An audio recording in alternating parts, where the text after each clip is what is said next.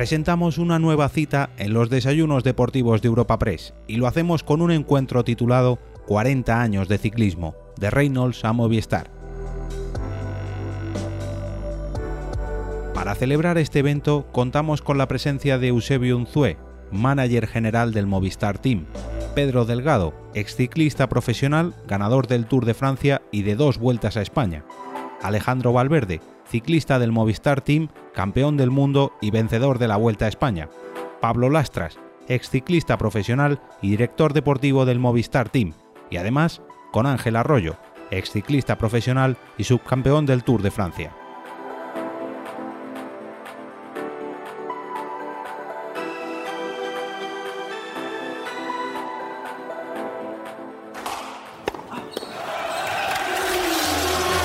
¿Quieres estar al tanto de toda la actualidad deportiva? Puedes visitar la sección de deportes de nuestro portal de noticias europapress.es.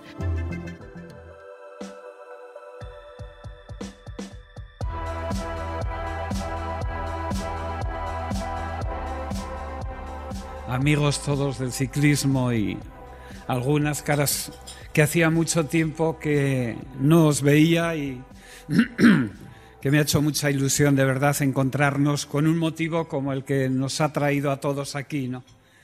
Que es un poco estos 40 años que he tenido el privilegio de vivirlos y que desde luego allí en el año 70, cuando en Irurzun se fundó el Club Ciclista Irurzungo Reynolds y los hermanos Legarra fundaron el equipo al cual tuve la oportunidad de, de pertenecer, como os podéis imaginar, nunca creí que aquel sería un poco el, momento donde pues, pues, iba a ser el germen de todo lo que hasta el día de hoy aún dura y se mantiene, ¿no? Fueron, bueno, eran mis 16 años cuando yo comencé en esto, a descubrir este gran deporte del que durante tres años estuve encima de la bicicleta pero que a partir de los 18 me convertí un poco en el primer admirador de, nuestros ciclistas y empecé un poco pues, a atender las labores o apoyar las labores técnicas de quien era mi director deportivo. Y ahí comenzamos, eh, a partir del año 74 eh, hasta, el, hasta el 79, finales del 79, donde llegó el maestro José Miguel eh, y con aquel grupo José Miguel Echavarri, perdón, eh, donde se gestó ya, o sea, un poco sobre la base de aquel equipo amateur del año 79. se decidió dar un poco el salto con la ayuda de la empresa Reynolds y don Juan García Barbedena, que fue un poco nuestro primer gran, gran jefe ¿eh? y que tanto nos ayudó y que fue determinante para el inicio en, los años 80 que nos permitió con ello pues, eh, gozar un poco de la confianza de estos grandes corredores que de la mano de Perico y con los Arroyo, con los eh, eh, Pedro, eh, luego Pablo, todos los que aquí están, así como Alejandro, pues nos han permitido vivir momentos de gloria durante estos cuatro, estos 40 años, ¿no? Afortunadamente, bueno, pues, perdonad, como os decía, pues la verdad es que nunca imaginaba que, que todo esto podía deparar como consecuencia de la confianza que nos han ido otorgando cada ciclo deportivo, o sea, cada ciclo eh, de estos 40 años, nuestros diferentes sponsors, haber podido llegar aquí. Es verdad que yo viví pues, con la suerte de, aquel, aquel, momento donde CAS eh, era un poco CAS, Fagor, eh, los MERS, Ocaña, Tarangu, todos aquellos grandes corredores de, de la historia de, esta, de este deporte que precedieron a los Arroyo, Perico y compañía. Eh, bueno, pues que iba a terminar un poco, pues, pues eh, lo que os digo, consiguiendo el que cada, cada año, como se ha convertido un poco, ¿no? Eh, la dificultad que tenemos para poder encontrar la confianza de nuestros sponsors, que ellos, la verdad, pues han sido determinantes y a quien debemos, perdón, un poco, pues, pues la razón de que todo esto haya llegado hasta donde, hasta donde estamos, ¿no?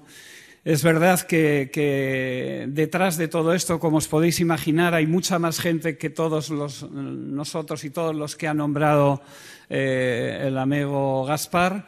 Y además de grandes corredores, pues hemos tenido grandes directores y sobre todo siempre un, cuadro técnico y un grupo de, auxiliares, una estructura siempre volcada al 100% para tratar de con nuestros diferentes sponsors darles cada año motivos para que sigan creyendo en este deporte y gracias a todos ellos y, también gracias a muchos de los que aquí estáis, que durante tantos años, a unos los que habéis sido eh, rivales nuestros y nos habéis ayudado a, progresar y a que sean importantes nuestras victorias y luego sobre todo a tantos de los periodistas que, que desde los 80, que os veo a muchos de vosotros por aquí, eh, habéis contado un poco las historias del ciclismo y las historias de, de Reynolds, Banesto, Islas Baleares, que es de Parñe, y ahora Movistar, y que lógicamente habéis sido también la clave para que esta estructura siga prolongándose en el tiempo y,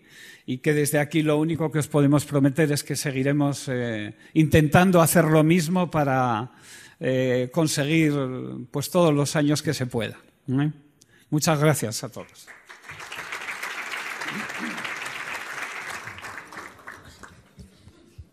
Bueno, pues buenos días de nuevo. Eh, vamos a empezar por orden cronológico. le comentaba a Ángel hace, hace un mes y medio aproximadamente, en la clásica Otero, que tuve la, la fortuna de compartir unos kilómetros con él en la bici, le dije, yo es que estamos viendo estas imágenes en, las, pantallas, es que yo empecé a ver ciclismo por ti, por, empezamos a ver el tour, mucha, mucha parte de nuestra generación, por Ángel Arroyo en los años 80. Eh, háblanos de esos orígenes y después te iba a preguntar por esa anécdota de por qué a lo mejor en el Galivier cogiste aquella pájara. háblame de esos orígenes y de cómo eran aquellos tiempos remotos del ciclismo en los años 80. Bueno, primero, eh, como, no, me, no, me, presentaste, voy a hacer una pequeña presentación. A ver, a ver. Cuando me llamasteis iba a Asturias y una secretaria muy amable me dice, dice, oye, que queremos que vengas a los desayunos de, Europa Press y dice, ¿qué, quieres que te pongamos? Digo, pues se pon lo que quieras. Y digo, digo, el ciclista. Y luego ya pensé, digo, el ciclista y autónomo porque los autónomos, eh, yo, creo que es importante cuando dejamos la bicicleta, qué es lo que hacemos. Y entonces, pues yo creo que el autónomo es una, especie que está desprotegida, que lo único que tenemos derecho es a pagar y, nada más. Esto es carrera política, ¿eh, Ángel? a pagar y a callar. Eh, entonces creo que, si somos tres millones de autónomos y, y, yo que soy un mindungui, que tengo cinco empleados, pues ya, son 15 millones más. Luego la gente que está, que, nos tienen un poquito oficiados y que como corren los tiempos, que quede claro que soy ciclista y autónomo. Vale, ha quedado claro, ha quedado claro.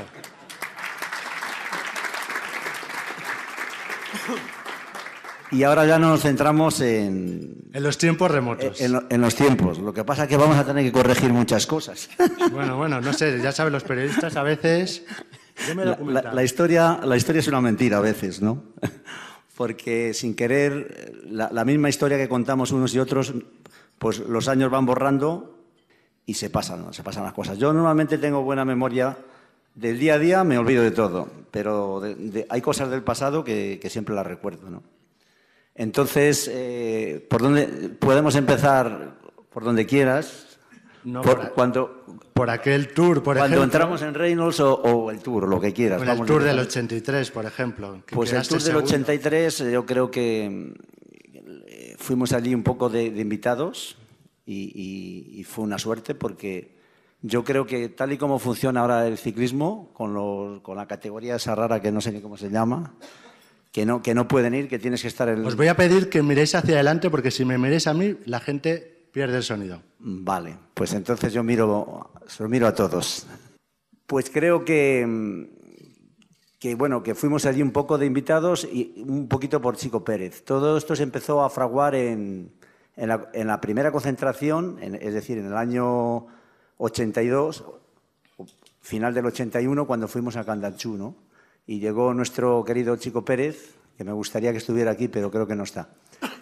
Y nos dice, vosotros queréis ir al tour y tal. Y nos puso un, un vídeo allí de mala manera del pavés Joder, y nos quedamos así un poco como, como arrascándonos la cabeza. ¿Esto qué es, no? Y así empezó todo. Y fuimos al, tour después de la, de la, Vuelta a España del 82 y, como decía José Miguel, con un carrillo así para que nos las dieran todas, ¿no? Y bueno, nos presentaron los últimos de la parrilla y allí estaba mi amigo Perico y salimos los dos allí con mucho calor, un poquito galvanados. Damos la primera curva una caída por mala suerte, luego otra, otra, hostia, ya esto ya se pone feo. y, y, nos miramos los dos el uno al otro y sin palabras eh, nos pusimos a relevos y llegamos kilómetro cero. Y, y, Perico dice, hostia, dice, ya sí que podemos decir que nos hemos quedado en la neutralizada. y, y así empezó aquel Tour de Francia, ¿no? Bueno, para escribir entonces la historia bien, ¿qué hay de verdad y de mito en aquella minutada que perdiste en el Galibier por beber una botella de leche helada en Alpedue y una crono por equipos de 100 kilómetros. Eso es una barbaridad. Eso estamos, estamos mezclando cosas. Sí, vamos, a especificar. En, la, crono del Tour de Francia, pues la verdad que, fue para nosotros un... Por equipos, por equipos. Pues fue una paliza grandísima, ¿no? Y, después de muchos años, yo no soy muy dado a las, a las redes, pero un día me metí y decía, y estaban, había, había disputa que se había perdido el tour en los Pirineos, en los Alpes. Y hubo un señor que no sé quién sería, pero había que ponerle un, le, tengo, le tendría que pagar bien.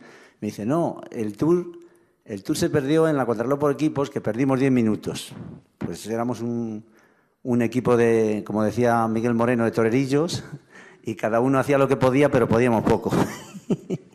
y, entonces, pues claro, con, 10 minutos que nos metieron, me, había sobrado 7 para ganar el tour. pero fue así y yo creo que fue una experiencia, eh, no sé cómo explicarla, algo, algo muy grande y que, y que vino bien para la, las siguientes generaciones, ¿no? Yo creo que fue el resurgir de, una década, que desde el, malogrado Luis Ocaña a, del 73 al 83, que fue cuando, cuando hice segundo, ¿no? ¿Y lo de la pájara, para contarlo bien? Y lo de la pájara, la pájara fue en, en, la etapa de Alpe d'Huez, no en el... Ah, en Galivier. En, el Glandón, en el Glandón. El, el Galivier fue al año siguiente. fue otra pájara. Y, entonces, pues, pues la verdad que allí fue un, día que a, mí me gustaba empezar las etapas despacito, sin meterme en mucho jaleo. Pero ese día, y nos repartíamos, eh, el amigo Pedro y yo nos repartíamos los ataques. Pero Pedro ese día no, no, no, aparecía por allí, no sé qué le pasaba. Se ve que no, los pistones no, no le iban bien. y, y, entonces llegó un momento que, que, nada, que, que, no, que, que no iba, que no iba, que bloqueado, bloqueado. Y, me quedé y me pasaron ya los coches y José Miguel decía, no, no te bajes, no te bajes, tal.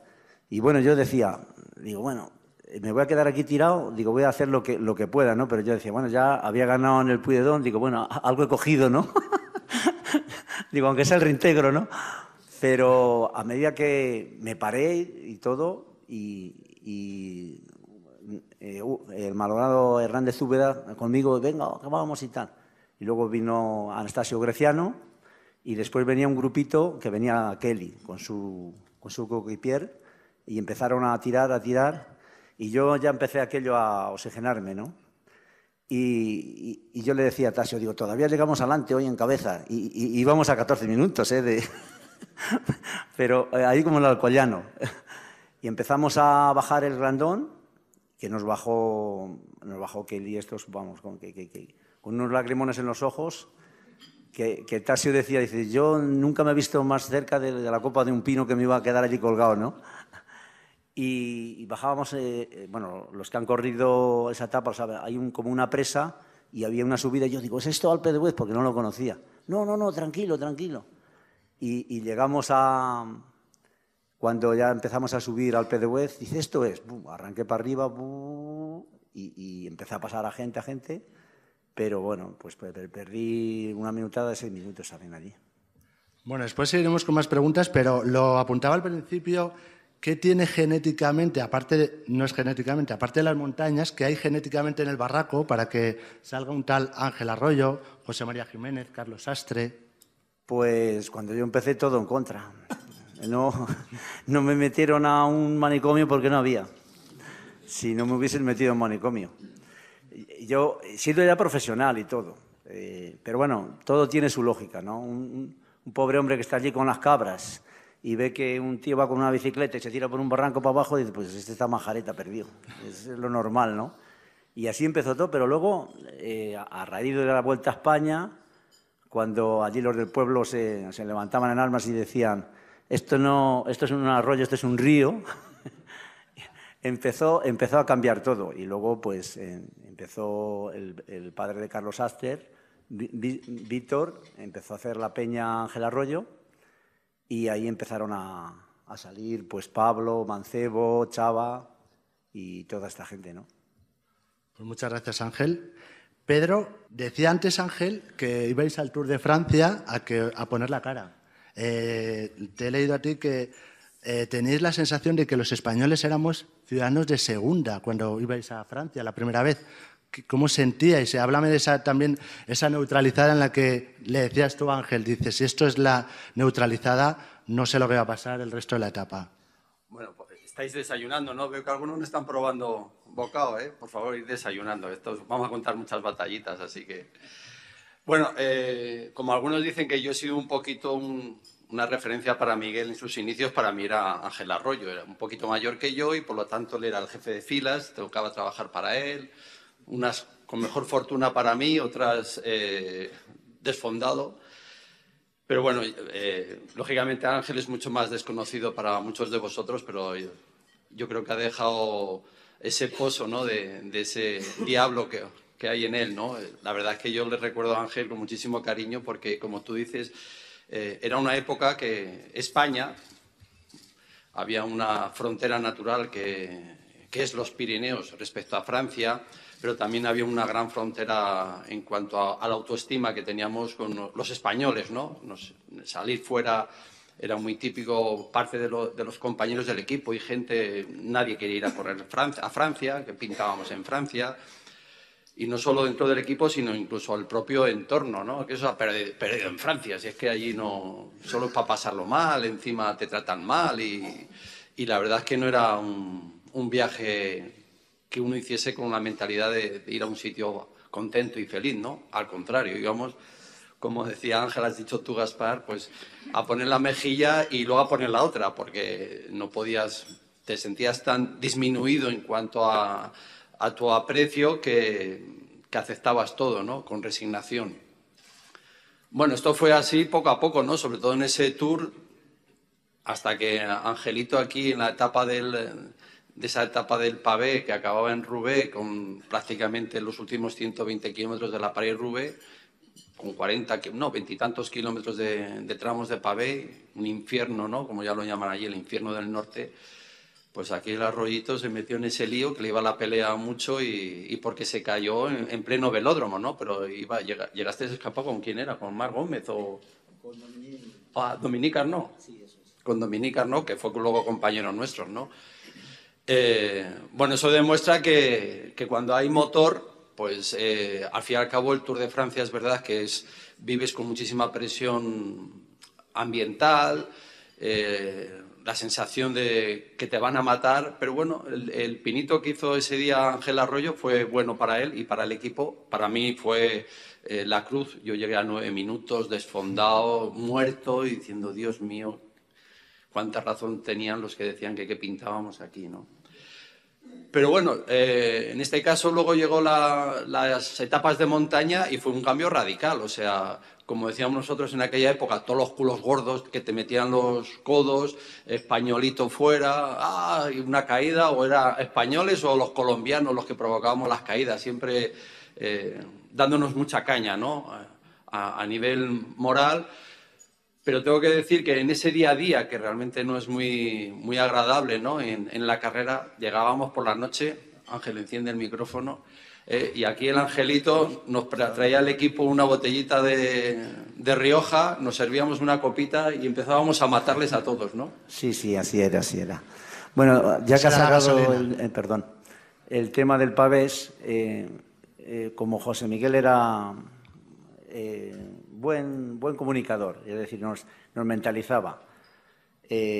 cuando, acabó, cuando acabamos de cenar, estábamos allí cerquita y dice, vamos a ver el primer tramo de pavés lo habíamos visto en vídeo, pero lo queríamos ver real. Y nos cogió el coche, nos llevó para allá, y bueno, lo vimos y aquello parecía una calzada romana casi. Bueno, pero al día siguiente, al día siguiente eh, había 12 kilómetros de la salida al primer tramo y yo te puedo decir que pasaría de la cola a la cabeza 12 veces y al final entré el último, ¿eh? el ultimito de todos. Y allí empezó el holocausto. Empezaron a, a salir bidones por los aires, gente por los suelos, y, yo como iba al último es que iba allí todo lo, todo lo que podía. Luego ya entramos en un tramo bueno y cuando me quise dar cuenta ya cogí la cabeza y digo, pero si esto es lo mío. y, iba, la verdad que iba jugándomela siempre porque me metía por la cuneta, que era, era tierra, y claro, iba, iba fenomenal. Pero cuando había un charco de agua, los coches habían pasado, se mojaba el, el lomo perro que, que suele hacer, si tenías que meter por encima, y claro, y allí unos latigazos para un lado y para otro, y bueno, como podía me sujetaba. Y recuerdo ya que llegando a Rubé, eh, José Miguel estaba, estaba emocionado porque me veía allí. Dice, ¿qué tal vas? Digo, voy bien, digo, no te preocupes que esto los voy a enderezar yo ahora. y, iban dos escapados y, y, salté, pero Domini me, me, leyó las ideas y se puso a rueda y, y entramos los dos en el velódromo de Rubé eh, dimos una vuelta y para hacer tercero y cuarto en la etapa, ¿eh? que, podíamos, podíamos haber, haber salido casi por la puerta grande, pero salí por el campo de fútbol. y se liaron Mar Gómez y Van der Arden y prepararon una montonera y acabé en, mitad del campo de fútbol y con, bueno, hay una foto por ahí que, que en, la, en la clásica de Perico la puso, que estoy como si me hubiesen echado los leones, con toda la espalda rota y, la verdad que me salió un, hematoma como, como una salchicha de Frankfurt. Y al día siguiente pues la, pasé mal, yo pensaba que acababa allí el tour y ese fue nuestro, nuestro debut en el Pavés. Bueno, pues como decía, ese fue el Pavés para Ángel Arroyo, el mío fue totalmente diferente. Como habían dicho que habían que entrar de los primeros, yo no sé cómo hice, pero entré de los primeros y la bicicleta no parecía como los caballos, o sea, los toros estos de las ferias de salvajes, ¿no? Yo no era capaz de, de caminar y, bueno, bidones, gente caída y yo llegué, pues como he dicho, a nueve minutos. Eh, la carrera fue como dije, llegó la montaña y a partir de ahí, pues todos esos culos gordos que me estaban metiendo los codos todos los días, de pronto desaparecieron, como por ensalmo. ¿Qué pasa? Esto, esto es otra carrera, ¿no? Yo tuve la suerte de acabar segundo detrás de Robert Miller y a partir de entonces fuimos cogiendo confianza, veíamos que la montaña y toda la fatiga de, los primeros 10 días de etapa habían pasado factura a los rodadores y empezamos a sacar pecho. Y la historia que le pasó a Ángel Arroyo el día del Peduet, bueno, era, es lo que me pasó luego a mí al día siguiente.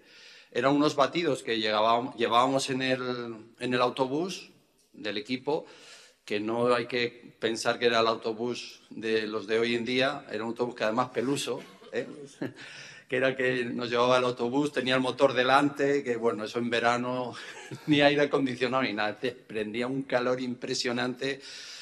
Bueno, el caso es que, eh, pues yo creo que con la clínica de Navarra, o que sea, llevábamos, unas cajas unos eh, papillas de alimento, ¿no? Típico. ¿Qué ocurre? Que bueno, pues fue un tour que hizo muchísimo calor, estamos ya en la última semana de, la carrera, pues eh, eh, esos eh, batidos estaban malos. Entonces, a Ángel Arroyo le tocó el día de Alpe d'Huez y a mí me tocó en la etapa siguiente, que yo me había colocado segundo detrás de Fiñón, pues yo al día siguiente me pasó lo mismo en la etapa que acababa en Morsín. La verdad es que malditos batidos, ¿no? Por un lado, pero bueno, lo que sí que yo creo que al final hay que quedarse con lo positivo. Era una época que el ciclismo español estaba de capa caída eh, y lo que hicimos yo creo que fue arrancar un, sueño, una aventura que hoy en día afortunadamente sigue existiendo, ¿no? Gracias al equipo Movistar Team pero fue un tour que fue un, punto de inflexión no solo para nosotros, eh, digo los protagonistas de, ese Tour de Francia, sino incluso para el ciclismo español. Porque yo no sé, tu Ángel, pero yo recuerdo muchos que decían, ¿qué pasa? Eh, ya no andan tanto, ya no sé qué. La, gente cogió eh, ese miedo que tenían de ir fuera a correr a, Francia especialmente, o Bélgica, o estos sitios. de pronto vieron que un grupito de españolitos, que no eran nadie en especial en esos años en España, eh, se habían codeado con los mejores y yo creo que fue un, punto de inflexión para que el ciclismo español se creyese que tenía potencial suficiente para luchar para las grandes carreras a nivel internacional. Y, yo creo que ese tour fue eh, ese arranque ¿no? definitivo de lo que es la aventura con Reynolds y hoy se mantiene como Aviastar Team, pero creo que también del ciclismo de, que marcó una época, ¿no? Donde no había prácticamente medios de comunicación, donde llegó la televisión, no había canales y fue, yo creo que, como decíamos muchos de nosotros, la, telenovela para aficionados o no aficionados, ¿no? En esas tardes del mes de julio o de las tardes de abril, mayo, cuando se celebraba la Vuelta a España. Bueno, Pedro, casi te puedo dejar a ti que sigas conduciendo el desayuno porque va a salir solo. Año 88, ganas el Tour de Francia y lo pudiste ganar con el Kelme. Sí, eh, pero claro, aquí yo siempre estoy rodeado de, anécdotas de mejor o peor gusto, ¿no? Eh, en el 83 todos tuvimos un sueño, ¿no? En el equipo. Y yo lo tuve como no. Yo puedo ganar el Tour de Francia. Como he comentado, yo me había visto segundo después de la etapa del Peduet. Eh, Fiñón, que era el que iba de líder y que ganó finalmente ese Tour, yo creo que en el equipo todos le considerábamos que era abatible. En el 84 Fiñón entonces sí que estaba imbatible y yo además me rompo la clavícula, pero yo en el 83 tuve ese sueño, ¿no? De, si yo creo que esta carrera yo la puedo ganar. Yo me encontré un chiquillo de Segovia sin conocer nada de, de lo que era el Tour de Francia, con una carrera que iba muerto de miedo y de pronto me vi ahí luchando por la carrera, ¿no? Sin mayor preparación que la que podías hacer para otra carrera, pero y la mentalización muy baja, ¿no? La autoestima, mm, como hemos dicho, ¿no? Poniendo una mejilla y, preparando la otra para cuando te den por doble ración. Yo tuve ese sueño de que podía ganar el Tour de Francia. 84 me rompo la clavícula, en el 85 estuve enfermo, en el 86, por desgracia, muere mi madre, y llegaba en el 87 yo ya con la sensación que en el Tour tenía un gafe, que que el Tour pues estaba agafado para mí a ver qué me pasaba en el 87. Finalmente acabo segundo y ese sueño que tuve en el 83 recobró fuerza, ¿no? Entonces, eh, afortunadamente se cumplió en el 88. Entonces, la anécdota viene, ya al hilo para no que digan que no me escape de la, de la, pregunta, porque yo, yo cuento todo. eh, yo, claro, yo era la gran estrella, yo había ganado la Vuelta a España en el 85, en el 86-87 estoy en el PDM, en el 87, eh, antes del Tour, eh, bueno, yo afortunadamente he sido un correo que tenía muchas ofertas y estaba Javier Mínguez, que yo creo que era el BH, eh, José Miguel con el Reynolds y Rafa Carrasco, que era el director del Kelme, que me querían fichar. Y bueno, pues yo tuve una estaba empeñado Pepe Quiles, el patrón de Kelme, y, Rafa Carrasco, que tenemos que vernos, que tú te... Digo que sí, que sí, tranquilo, pero dejarme que pase el Tour de Francia. Y no, no, no, porque nosotros tenemos muchos proyectos contigo y tienes que estar aquí con nosotros. Y dije, pues venga, pues, pues bueno, nos vemos. Entonces, en, en plena comida, eh, me empiezan a presionar porque te hemos traído este papel, porque tienes que firmarlo, no sé qué, porque tenemos que preparar el equipo. No, para decir, y yo le dije, bueno, yo no tengo ningún problema por, por firmar, pero eso sí, estoy hablando que estaba justo antes de arrancar el Tour de Francia. También tengo que decir que yo me abría las puertas de volver al ciclismo español porque en el PDM había fichado Greg Lemon. Greg Lemon era un corredor, como ya sabéis, ganó tres tours, pero vamos, era un corredor con un perfil totalmente diferente, entonces un gran rodador iba a sacar diferencias en las cronos y yo como escalador y aspirante a ganar el Tour, yo me veía trabajando o no atacando en la montaña, ¿no? Entonces eh, yo no quería seguir en el PDM, que es lo que con las ofertas que tenía aquí en casa, pues estaba claro que tenía que, que venir aquí. Entonces, en esa comida me presionan, yo firmo un contrato y le dije, oye, pero estos somos tres, somos tres que no salga de esta mesa. O sea, digo, como esto salga de esta mesa, ese contrato no sirve para nada, aunque esté firmado. No, no, tranquilo, esto queda entre nosotros. Bueno, pues arrancó el Tour de Francia tres días después y ya era Voz Populi que había firmado por el Kelme. Busqué, bueno, digo, llamé, ¿no? Porque entonces no había móviles. Fui a buscar a Rafa Carrasco, que estaba en ese tour del 87, y le dije, Rafa, eh, papel mojado, eso no vale. No, que yo no he sido, yo no he sido. Digo, mira, Rafa, no sé si ha sido tú, ha sido Pepe. Yo sé que yo no he sido. Éramos tres. Estáis muertos. No, pero bueno, si quieres te podemos mejorar el contrato, digo, Pepe. O digo, eh, Rafa, que no es cuestión de dinero. Es que esto, hombre, que es que no... no. Y por eso no, no corrí el tour, no sé si lo habría ganado o no con el Kelme, pero eh, yo mi contrato entonces se, quedó roto y bueno, eh, caí en Reinos, en la mi casa materna ¿no? de, profesional y, bueno, tuvimos la gran oportunidad de hacer cumplir e, ese sueño. Decir también que es bueno, ah, porque estamos hablando de 40 años de, de esta estructura, ¿no? que el 88 fue crucial. ¿no? El 88, si no ganó el Tour, posiblemente no estaríamos hoy aquí hablando de 40 años del equipo. Eh, lo digo porque muchos de vosotros recordaréis, porque aquí hay mucha gente de, medios ¿no? y otros amigos y otros ya son veteranos y algo sabrán, algún ruido escucharán. En el 88 estuvo a punto de romperse este, este camino ¿no? que se había emprendido desde el, en el 79 con el Reinos. Porque claro, yo decido de pronto en la Vuelta al País Vasco que no corro la Vuelta a España.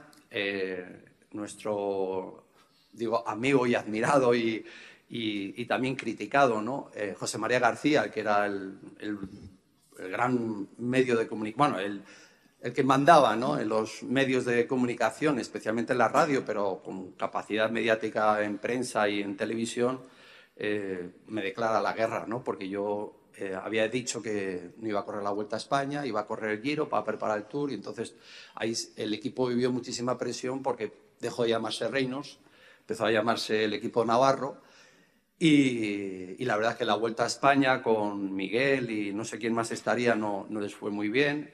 El, Giro, yo fui allí y a las primeras de cambio tampoco lo, lo, hice bien. Entonces, claro, todo esto alimentaba que la razón estaba de parte de, del hombre de las ondas. Y claro, arrancamos ese Tour del 88 yo bastante ajeno, porque José Miguel para eso siempre ha sido muy psicólogo, ¿no?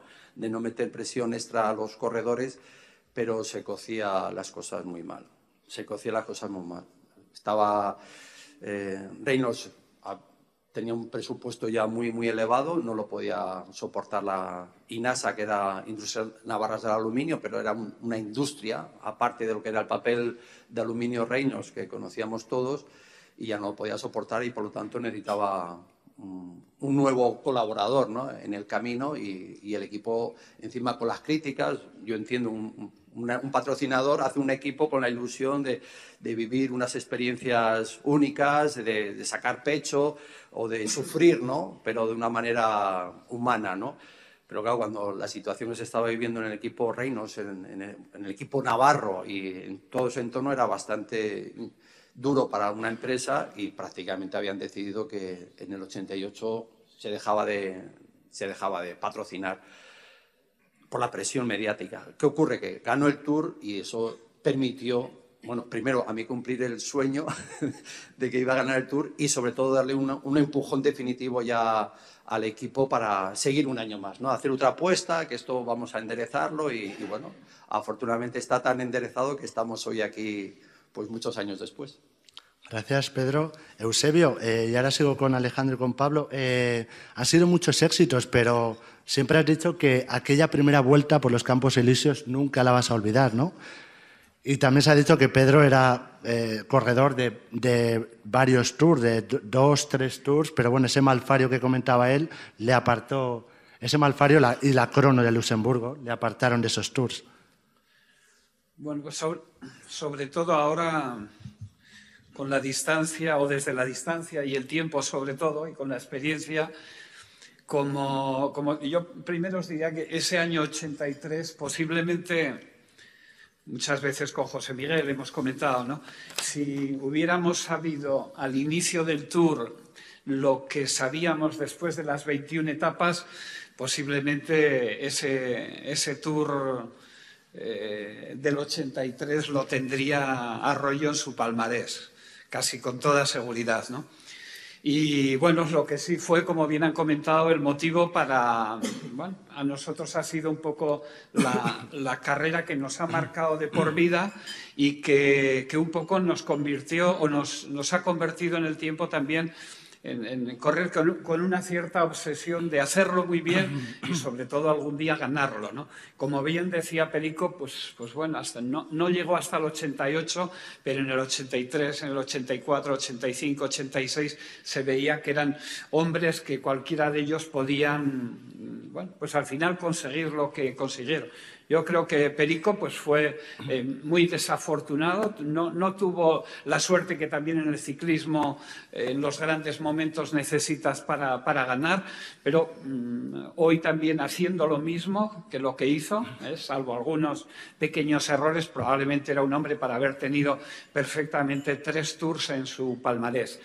Pero no obstante, y vuelvo un poco a la pregunta, Gaspar, eh, como dices, eh, la primera vuelta en los Elíseos allí el año 88, después de todo lo que nos había pasado y sufrido para, para conseguir un poco el objetivo, la verdad que fue, no, como decía Ángel, no es fácil eh, ponerle palabras a todo lo que uno siente, ¿no?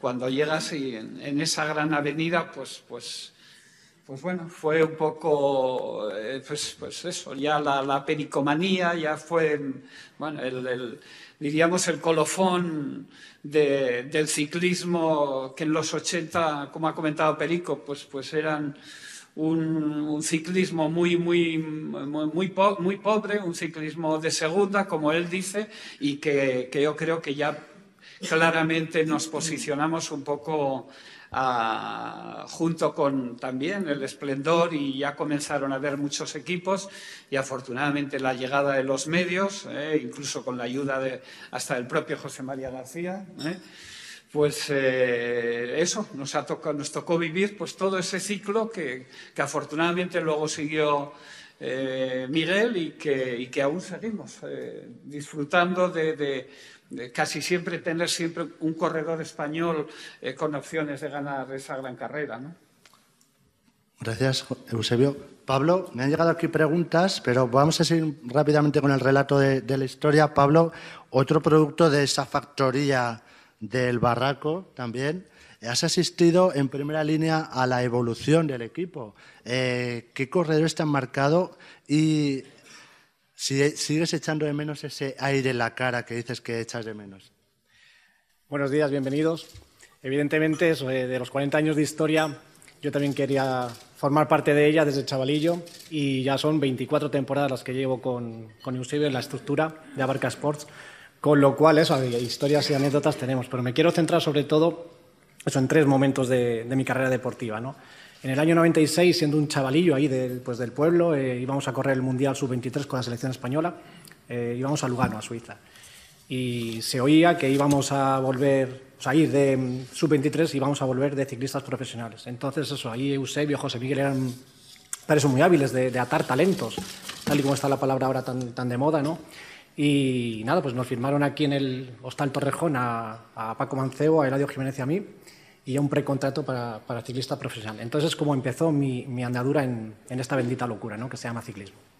Luego en el año 2003, volviendo al Tour de Francia, que es un poco lo que nos ha dado tanto a, a esta estructura, eh, no teníamos un, un, líder sólido en ese, en ese tour y vamos a hacer eso, pues un, intentar un top 5, un top 10 con Paco Mancebo y a cazar etapas. Eh, pues estaba Flecha, estaba Denis Menchov, estaba Chente, estaba Rieta, estaba yo. Y entonces eso, Eusebio viene de la dirección de la reunión técnica, perdón, nos da el libro de ruta.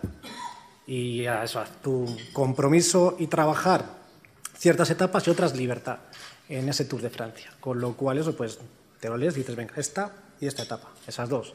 Le digo, Eusebio, ¿qué te parece? Te vas a estrellar. Era un poco bruto y Eusebio, ah, este que sabrá de mí, no me conoce. Y me estrellé. Probé de mi, de mi medicina y me estrellé. Y él me dijo, esta.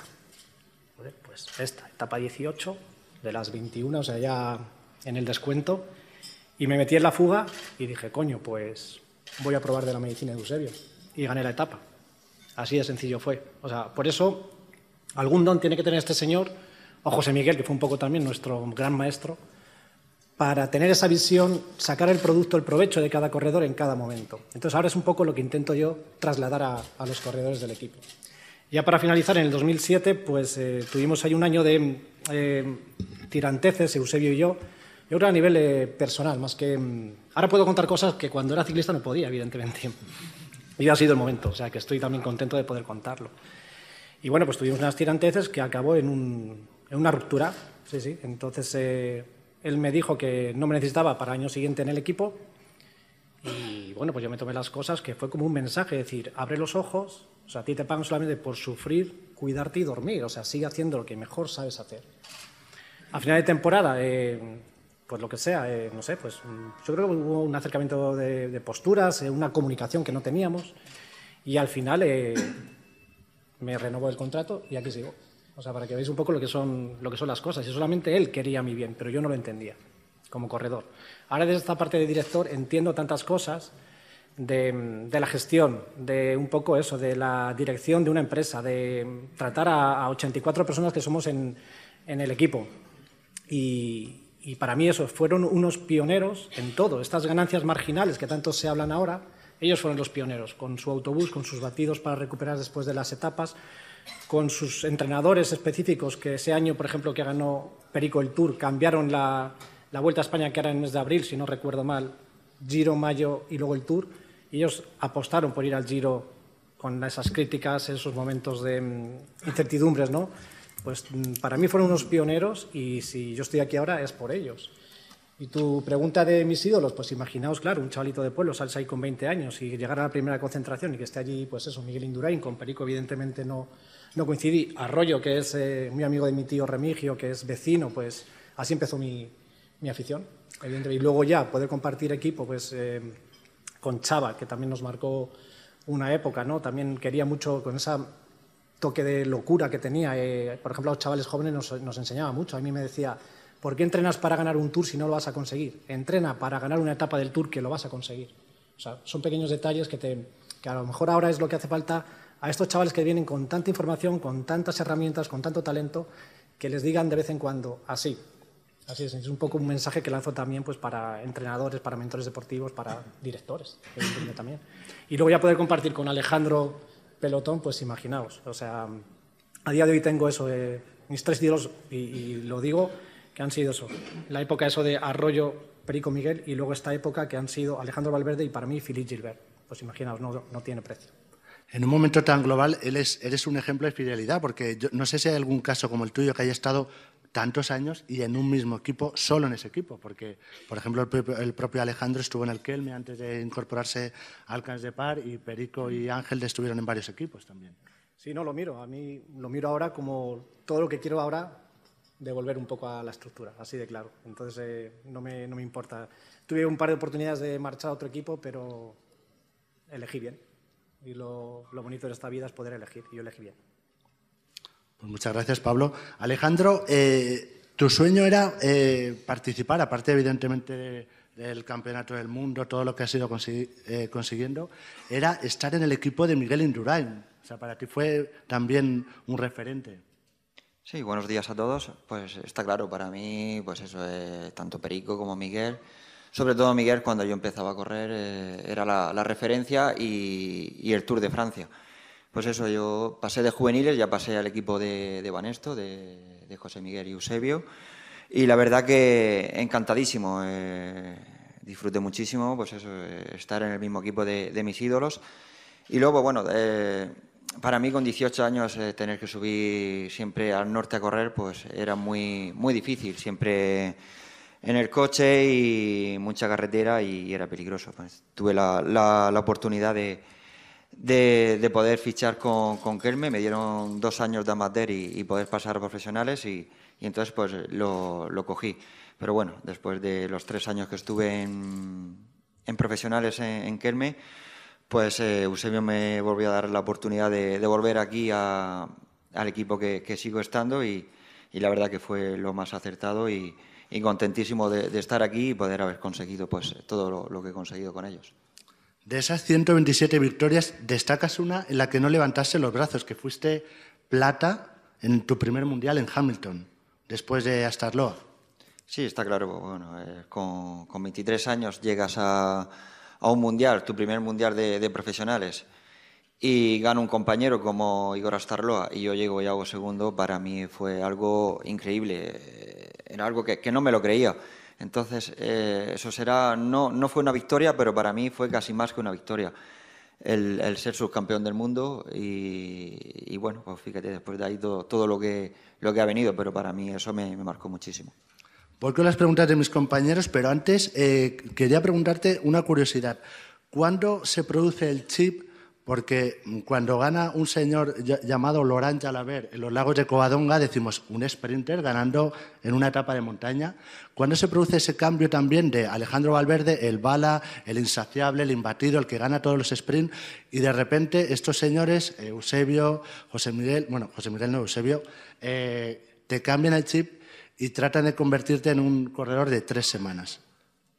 Bueno, eh, ellos siempre han querido que yo sea un corredor de tres semanas, pero yo también lo quería. Eh, al final, pues es lo que vives en España, siempre la vuelta de tres semanas, la vuelta a España, el Tour, el Giro, pues es lo que siempre se, ha llevado. Y las clásicas como que las veías un poco más lejos. Entonces, pues eh, cuando yo firmé con ellos, ellos me dijeron, oye, puedes ser un corredor de, clásicas, pero también eres un corredor de, grandes vueltas. Entonces, pues bueno, ellos querían, yo quería, y cuando hacen la unión, pues... Ves que puedes conseguir tanto una cosa como la otra. Pues, al final, una vuelta de tres semanas eh, no es solo el estado físico, es eh, el mental. Eh, aguantar durante 21 días la cabeza estando al más alto, al más alto nivel es muy difícil, pero bueno, al final con un gran equipo detrás y, con, un, con, grandes directores pues se puede conseguir y con grandes compañeros también, que eso también es súper importante. Alejandro, nos has levantado Perico con aquellos hachazos en Luz Ardiden, pero también tú en los monumentos. Al, principio erais unos rara avis, Oscar Freire, que ganaba también clásicas, que ganaba mundiales, pero después viniste tú y rompiste y nos levantaste también, eh, poniendo el foco en algo que no estábamos acostumbrados, que eran las clásicas. Pues sí, como bueno, como hemos empezado estos desayunos con, con el pavé, con Ángel Arroyo, con Perico, la verdad que en España bueno, no estamos acostumbrados a, este, a ese tipo de, recorrido. Siempre por los belgas, los franceses, están muchísimo más acostumbrados. Y, bueno, eh, cuando yo fiché con, Eusebio en 2005, me dijeron, oye, que puede ganar una lieja, que tal. Digo, bueno, vamos a probar. Y, en el 2005, pues voy por primera vez a, la lieja. Y, y, mira, iba en el grupo de cabeza, pero los últimos 15 kilómetros pues me descolgué y en 15 kilómetros perdí 15 minutos.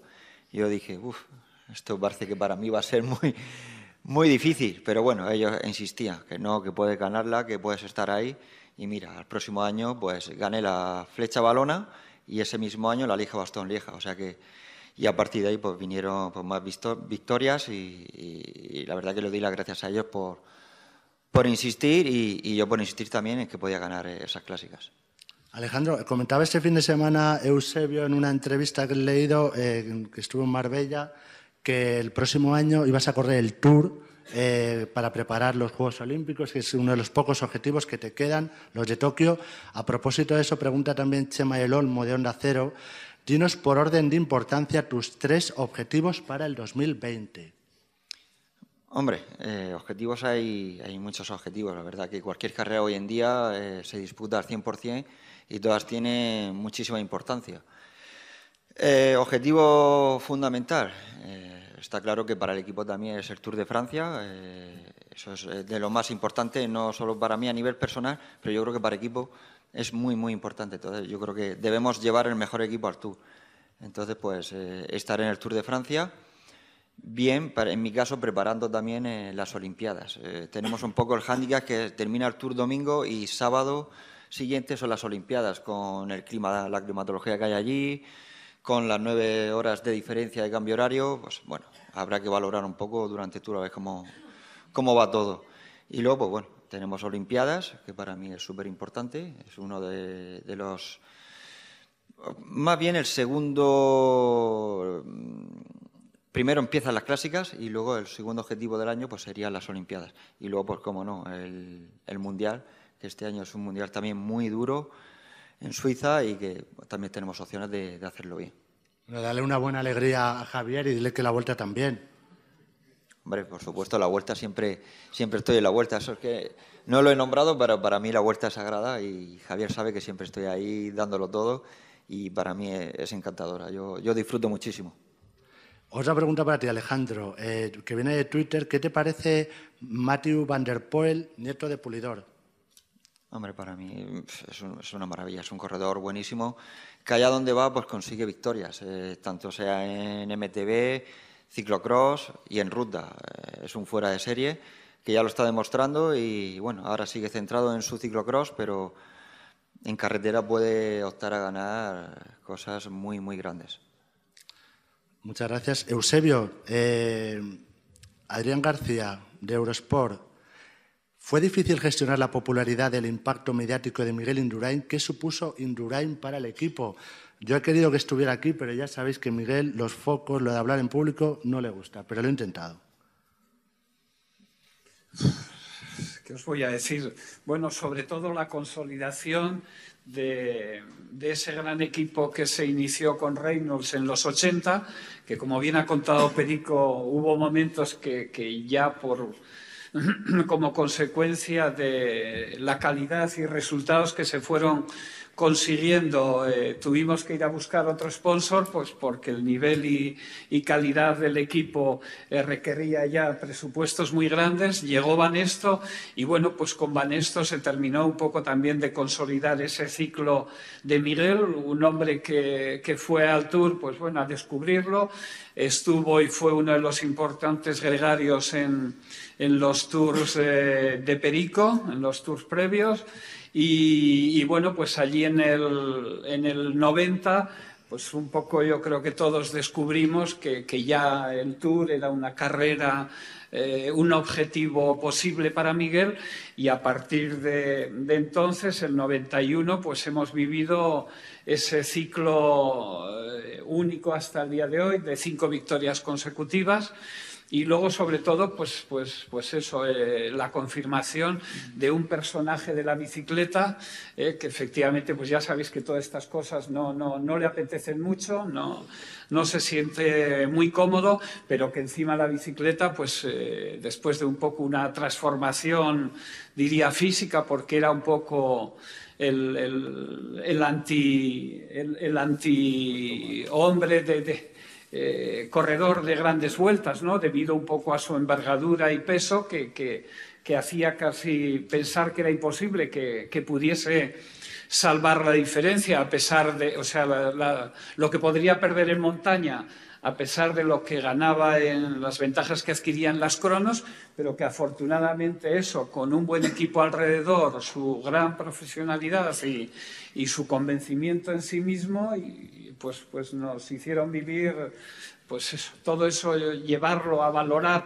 eh, no lo sé, yo creo que, que no te sé decir, ¿eh? realmente, eh, pues bueno, somos aún una estructura lógicamente marcada por, por, por los laguías, rollos, eh, gorospes, pericos, Miguel, y como ha dicho, mm, bueno, pues fue fue un poco la referencia para, para, nuestro actual gran líder y que, bueno, pues afortunadamente nos ha permitido poder seguir, eh, bueno, pues peleando o ilusionados cada año en tener chavales un poco, pues para seguir soñando en, el Tour, en la Vuelta, en el Giro y todo ese montón de grandes carreras que hay en el calendario internacional, ¿no? Y que supongo es un poco porque los, los sponsors pues realmente consideran eh, el mundo, el, ciclismo como, como, atractivo para invertir en él. ¿no? Nos comentaba antes eh, Pedro eh, ese casi fichaje por el equipo Kelme. Eh, Eusebio, en ese documental maravilloso de Movistar, y veo a, mi amiga Mónica Marchante enfrente, eh, se desvela también un secreto que casi era voces, que Alberto Contador no llegó al equipo por cuestión de meses, justo antes del patrocinio con Movistar. Sí, efectivamente, nosotros eh, los dos habíamos llegado a un acuerdo, pero era un poco el 2010, era nuestro último año con el, patrocinador francés, con la Caisse de Par, y, bueno, pues, pues eh, ellos estábamos intentando, o sea, en la negociación por la continuidad del equipo con Telefónica, pero los, eh, el sí definitivo no llegó a tiempo y, a él le dieron un ultimátum después de finalizar el tour el, 2010, eh, al que lógicamente nosotros, yo no tenía un el OK de Telefónica y, no pudo pasar a formar parte de nuestra estructura. Pero sí, estábamos ya totalmente de acuerdo en ello. Eh, le comentaba Pedro antes a Pablo que ha asistido en primera línea a toda esta transformación del equipo. Tú que después de, dejar el equipo has seguido eh, comentando las carreras en primera línea también del ciclismo. Eh, ¿Qué causa, qué motivo le ves a que haya habido 15 equipos de ciclismo en este país, hubiera 5 en primera división y ahora desgraciadamente solo haya uno?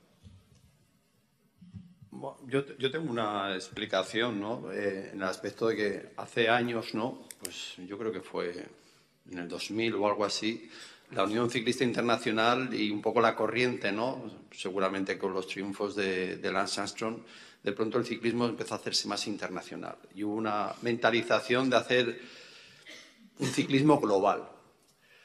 Eh, ¿Esto que supone? Claro, hicieron una primera división, una gran primera división, que son los equipos hoy en día World Tour, y dejaron abandonados a la segunda división. Digo esto al hilo, pues porque, bueno, este año los de la Liga del Fútbol Profesional aquí en España, con esta la Super League, ¿no? que quieren hablar, eh, ven un peligro para lo que es el, fútbol, en, los equipos de fútbol en, en España, ¿no? y están en contra de esa Super League porque van a quedar pues todo el dinero que genera los derechos de televisión van a quedar en casi nada, ¿no? que es lo que realmente sustenta el fútbol español. Eh, y se puede decir la liga española, la italiana, la inglesa, la francesa están en contra de eso y por lo tanto eh, las estructuras que conocemos hoy del fútbol se mantienen. El fútbol es mucho más estable, permanece en el tiempo, ¿no? En cambio el ciclismo no es así. En ciclismo el patrocinador es un pasajero de viaje durante cuatro, cinco, diez años, vete a saber cuántos pero no da esa estabilidad como para tener una estructura para hacer frente a, a lo que es ese World Tour que la idea es muy buena, pero la consecuencia es esa, que los equipos españoles, que habían cinco, seis, siete, ocho, nueve eh, españoles, pero esto mismo podríamos trasladarlo a, Italia, ¿no? Tenían más equipos profesionales en Italia que, en España. En Francia también había muchos equipos, en Bélgica había muchos equipos, en Holanda había muchísimos equipos profesionales y lo que provocó esa globalización fue el crear una primera gran liga, una gran primera división y se desatendió casi inevitablemente la segunda división. Y así que, bueno, en España hay pocos equipos profesionales, pero lo mismo pasa en Italia. Francia sobrevive gracias al apoyo que siempre ha dado el Tour de Francia a los equipos de casa, pero en Bélgica yo creo que hay tres, cuatro, no hay más, y había muchos más. O sea, yo creo que es eh, esa apertura ¿no? de la Unión Ciclista Internacional a la globalización lo que provocó que eh, equipos profesionales eh, que eran cantera o, que podían dar un salto, como lo dio el equipo Reynolds en el 83, pues prácticamente ahora sea imposible y esos equipos de segunda división lo que hacen es alimentar a veces a los de primera, pero realmente provoca una situación de crisis bastante triste, ¿no? Para los que estamos recordando hoy 40 años de ciclismo español, pues una situación bastante triste para esos chavales que son buenos y que no encuentran un hueco para demostrar sus cualidades, ¿no? De sacar eh, otros campeones ¿no? de, la cantera que a lo mejor se desarrollan un poquito más lentamente. Vamos, yo para mí es, es el problema principal, ¿no? esa globalización, esa apuesta que hizo la Unión Ciclista Internacional, sin ninguna oposición y con, lógicamente, con los que entraban en esa primera liga encantados, pero que provocó que el ciclismo, el otro ciclismo del cual veníamos, se ha destruido totalmente y bueno, luego también algunos lo dicen, y es verdad, ¿no? Luego la, la, crisis económica del 2008 pues ayudó todavía a que eso se acelerase y que no se haya recuperado. Porque no es un tema de equipos, sino es un tema también de, de carreras. O sea, Semana Catalana, que era una carrera muy buena, la ganó Perico Delgado Pero vamos, era una gran carrera semana catalana. Muy grande. La Vuelta a Aragón que se ha recuperado, la Vuelta a Valencia que la ha recuperado Ángel Casero, pero se han recuperado, pero estas desaparecieron. La Vuelta a Asturias tenía una semana, junto luego con otras carreras. O sea, toda esa crisis económica y sobre todo esa globalización del ciclismo ha hecho que, que, que el ciclismo lo ha sufrido mucho, ¿no? Alguno podrá decir también el tema del dopaje sí, pero no. Yo soy de la opinión que sí, pero no. O sea, eso influye a lo mejor puntualmente, pero yo siempre digo que en el tema de, en plena época de, escándalos de dopaje, eh, nosotros los que comentábamos, yo como tú dices ya, yo como comentando las carreras, las audiencias realmente no se resentían nada. Entonces, dice, bueno, sí que es verdad que puede haber un problema deportivo, pero en cuanto de audiencias y seguimiento no se está apreciando en cuanto a, esas audiencias que, se observaban en, eso, en esos años, ¿no? Estamos acabando, Ángel, el autónomo. Una pregunta para el autónomo. Eh, adelante. ¿cómo, ¿Cómo era posible que los años 80 pudierais atacar sin tener pinganillo? Mm, bueno, era, el ciclismo que había y, era por... Yo, siempre le dije a, José Miguel, ahora, ahora para una vez pasada, digo, no, teníamos ni puñetera de correr. Y, era verdad, porque atacábamos y, nos cavábamos nosotros solos la tumba. Sobre todo en las grandes vueltas como el Tour. Ahí lo, único que hay que... Si tienes gas, hay que darlo. Y, nada más. A mí, eh, el primer año, el segundo año cuando fui allí a mí me parecía aquello que para mí era más fácil, y es una fantasmada lo que voy a decir, ganar una etapa en el Tour que, en la Vuelta a Asturias. Porque cuando hay una selección y te ves bien, pero tienes que estar muy bien, claro, eh, pues te quedas con cuatro o cinco y les pruebas un poquito, si te responden, pues agacha las orejas y aguantar. Y si no, y si les ves que flaquean, pues a la siguiente te tiras como José Tomás y ya está. Eso, es así. Gracias. Eh, Pablo, ya que no me lo ha dicho Eusebio, el día 19, la presentación, 19 de diciembre, eh, va a haber, bueno, aparte de desvelarse el mayor, tenemos aquí el, mayor presidiendo la, casi presidiendo la mesa, aparte del que el mayor es nueva marca italiana, va a ser azul, claro y marino, más o menos, que se ha desvelado. Eh, va a haber nuevos corredores, porque se habla de dos corredores, especialmente de uno, que va bastante bien en las contrarreloj. ¿Enric Más? No. no te lo voy a decir. No me lo vas a decir. No. Pero va a haber nuevos corredores. ¿El qué? Para el próximo año.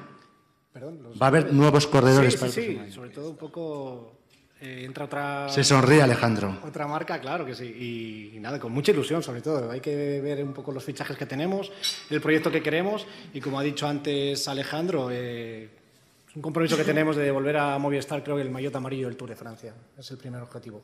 Sobre todo vamos a empezar a trabajar ya con estos cimientos buenos. Ese es el gran objetivo, ¿no, Eusebio? Que también te leí hace unos días que el gran objetivo es conseguir un, un amarillo con el Movistar. Sí, es ya de las pocas cosas que faltan en estos eh, nueve años con, Telefónica. ¿eh? Eh, tenemos pues eso, allí dos vueltas mundiales, récord de la hora, prácticamente casi todo, casi todas las vueltas de una semana, las españolas yo creo que todas y bueno, muchas en el extranjero.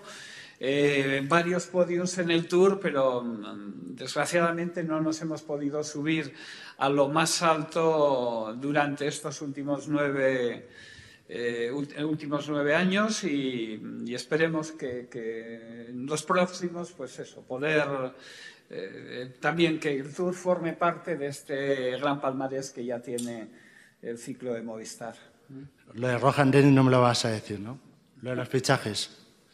No, no, poco, en absoluto podemos decir, sé que se ha escrito, se ha hablado, eh, se ha comentado muchas cosas, pero no, no hay absolutamente nada.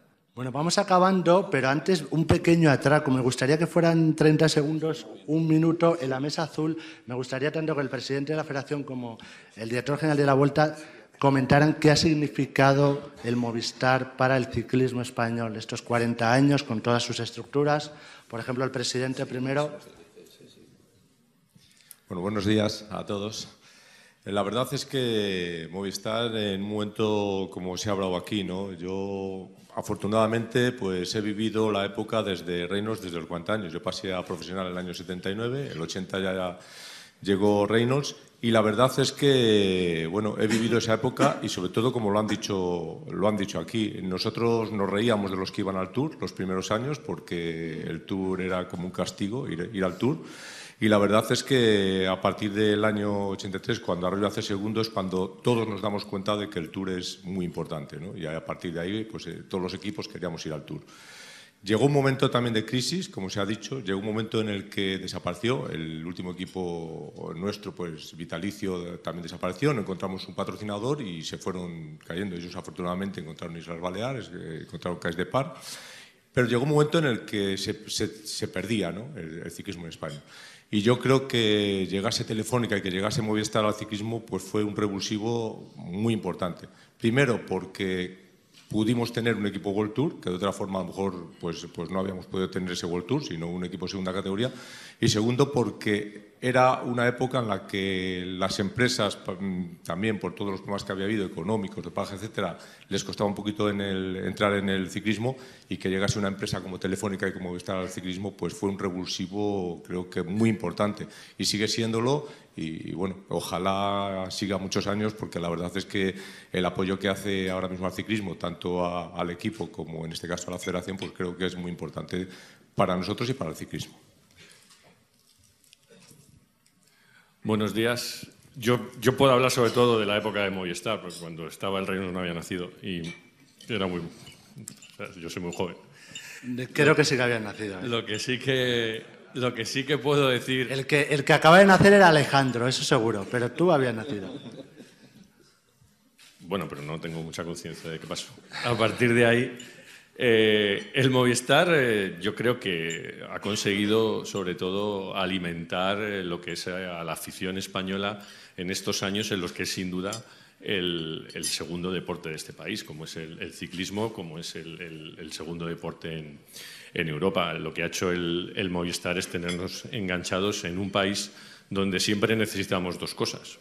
Una, los nuestros, que son los, españoles, y otra, ganar. Nosotros no concebimos eh, esto del deporte sin, sin, ganar y ahí, desde luego, el, Movistar lo que le tenemos que, agradecer es que siempre, siempre ha estado. Ha estado con Alejandro, como estuvo con Miguel, como estuvo con, con Pedro, como con, con tantos otros. Si en el Movistar no existiera, y aquí tengo que dar las gracias al, al sponsor, y está aquí aquí Rafa, seguramente que el ciclismo en España no ocuparía el, escalón que, ocupa, porque esas audiencias que, yo suscribo y de las que Pedro ha hablado son, muy buenas porque afortunadamente tenemos eh, corredores y un equipo que nos lo, nos lo permiten. Por lo tanto, pues eh, no solo sois parte de, la historia del mejor deporte español, sino que hoy por hoy sois los que realmente, con la Vuelta a España, por supuesto, pues sostenéis este negocio en España. Muchas gracias. Pues muchas gracias a los dos. Estamos acabando ya, pero se me ha olvidado una cosa que no me la puedo permitir. Eusebio, en diciembre se van a dar las plazas para, para el nuevo circuito femenino y es otra de las grandes ilusiones que tenéis en, en Movistar, que es ese equipo femenino para el año 2020 en la máxima categoría del ciclismo mundial. Bueno, pues es verdad que es un proyecto que nació hace dos años eh, internamente desde Telefónica, y donde nos trasladaron un poco el interés por echar una mano al deporte femenino y si éramos capaces de, montar una estructura femenina. Eh, consultamos un poco con el resto de nuestros sponsors, absolutamente todos estaban de acuerdo en el proyecto y bueno, pues decidimos un poco eh, darle esa oportunidad un poco al ciclismo femenino que, desgraciadamente pues está muy poco profesionalizado y la verdad que un poco pues en, el momento que las que han llegado eh, se les ha podido dotar de una cierta profesionalidad y medios, un poco o casi dedicación exclusiva, eh, lógicamente la, mejoría ha sido inmediata y la verdad que, bueno, pues, pues eh, sintiéndonos muy orgullosos porque vemos son un grupo de chicas que realmente están pues súper emocionadas con lo que están haciendo. para mí realmente pues está siendo una experiencia, aunque no estoy muy en el día a día, pero viendo un poco lo ilusionadas que están, eh, agradecidas y luego sobre todo cómo están progresando conforme eh, se les ha ido ayudando a mejorar cada día. Y la verdad que eh, estamos ya consolidados dentro también de esa selección de, los mejores equipos del mundo y ahí es donde queremos llevar un poco pues, a, todas las corredoras españolas que quieran venir al equipo. Pues llega el momento, muchas gracias Eusebio, de los agradecimientos y la despedida. De los agradecimientos a Rafa, a Guillermo de Telefónica, muchas gracias por ayudarnos para traer a esta gente tan selecta estos desayunos, a mis compañeros de los desayunos, a ustedes les veo el 17 de diciembre con el presidente de la Federación Española de Baloncesto, con Jorge Garbajosa, pero antes tenemos una sorpresa porque, como decía antes el presidente de la Federación Española de Ciclismo, queremos brindar o celebrar otros 40 años más, así que por favor le vamos a pedir que sople las velas de esta tarta que están encendiendo ahora mis compañeras y que nos hagamos la foto de rigor y que demos un aplauso por 40 años más para este equipo, por favor.